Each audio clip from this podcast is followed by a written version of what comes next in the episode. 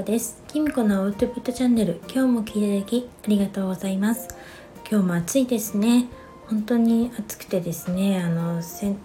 干したベランダに干した洗濯物を取り込むのが億劫でならないきみこです。皆さんは 洗濯物をどうしていますか？乾くすぐ乾くのはいいんですけどね。しまう時も暑いですよね。本当はね乾かあのしまわなきゃいけないのにですね。それが奥で今収録しています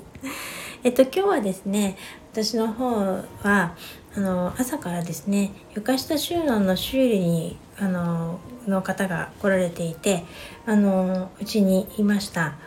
うんとねまあ建てて20年近く経つとですね毎月のようにですねどこか壊れたりとか不具合が出るもんだななんてしみじみ感じています。つい最近トイレをね付け替えたばっかりなのに今度はですね床下収納をねその場でねあのちょっと枠がの金属がめくれめくれ上がってきてるっていう風なことでね直してもらうことになって実はですねこの週末にはですねレンジフードのキッチンのねガス台の上についてる換気扇のなんか調子がおかしくてですねホームセンターに見に行ったりとかしてました。なんかね次々とこうやって来るもんだなってあの社会人にね一人子供がいてねちょっと楽になるのかななんて思いきやそうでもないななんていうのをしみじみ感じています。もう頑張らなきゃなって本当に思いますね。でそのちょうどね床下収納をあの、直してもらうっていうことだったので床下収納の中をですね一回全部空にして掃除したんですね。で私ズボラなんであの本当にねこまめにこういうことやってなかったので本当にね出るわ出るわいろんなものがいつ何のために買ったのかなっていうよくわかんないキッチン道具とかえっともう多分子供たちがちっちゃい頃使ったであろうバレンタインの時とかに使ったなんか紙カコップカップみたいなものとかなんかあのクッキーの型とか私がね全然思い出せないんですけど今回星型のシリコンカップとかあとなんか賞味期限が切れた食料品とかね出てきて、はあ、もうちゃんと片付けなきゃなっていうのを反省しつつここがちょうどいい機会だと思ってですねあの業者さんが帰った後床も掃除してあのなんだろうこの床下のねあのケースももちろんまあ掃除してなんかすっきりさせたって自分では思っています。まあね、なかなかきっかけがないとこういうことしないのでちょうどいい機会だったななんて思います。当初はねあの床下収納の枠はですね夫が付け替えてくれるっていうことでホームセンターにねあの枠だけ買いに行ったんですよ。まあ、最初に相談した業者さんがねできるって言ってたので誰でも。で実際 YouTube とかねあのブログとか検索したら結構その付け替えましたっていうの出てきたのでこれいけんじゃないかと思ったんですけれどもどうやらそんな一筋縄ではいかずなんかあの最初ねできないって言った夫にねなんかな使えないななんて正直思ったんですけれどもあの自分ができないくせにねあの思ったんですけど今日業者さんがやってるのを見てたらああこれはちょっと簡単じゃなかったなって思ったんです。であの簡単に付け替えられますよって言ってた業者さん自体も驚いてました。自分でも1時間ちょっとで付けられると思いますって言って9時頃来たのに帰るの12時過ぎだったんですよ。なんで私もねえこんなに時間かかるの？って思ったしなんならね一度業者さんにねすぐまあ近くなんですけど会社にね何回か帰ってるんですよ。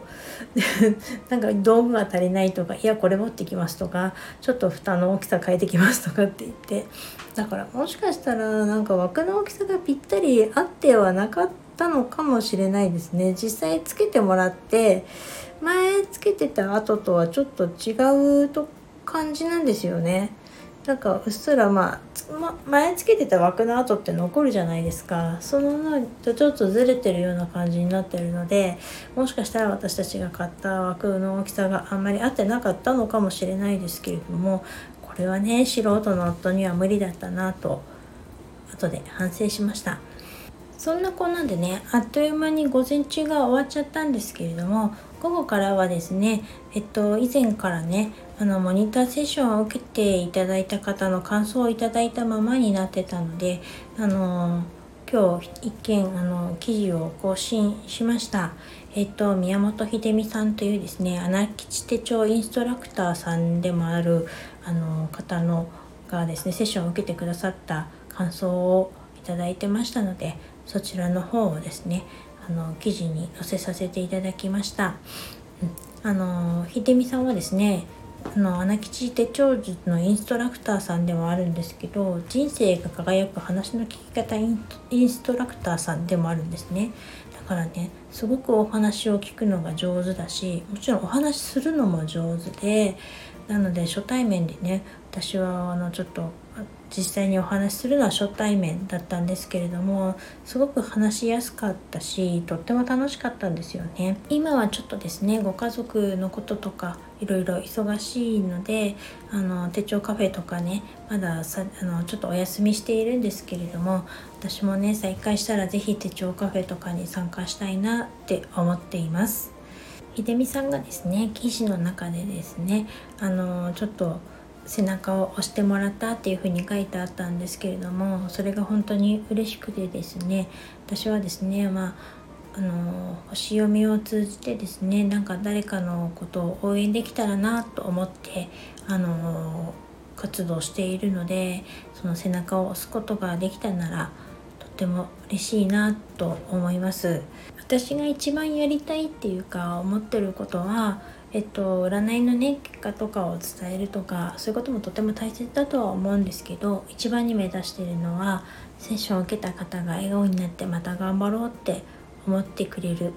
っていうことがですね、あの自分の目指しているところなのであの背中を押してもらえたというふうに言っていただけるとですねとても嬉しいなって思います。えっとユニさん本当にありがとうございました。これからもよろしくお願いします。それでは今日はこの辺で最後までお聴きいただきありがとうございました。またお会いしましょう。きみこでした。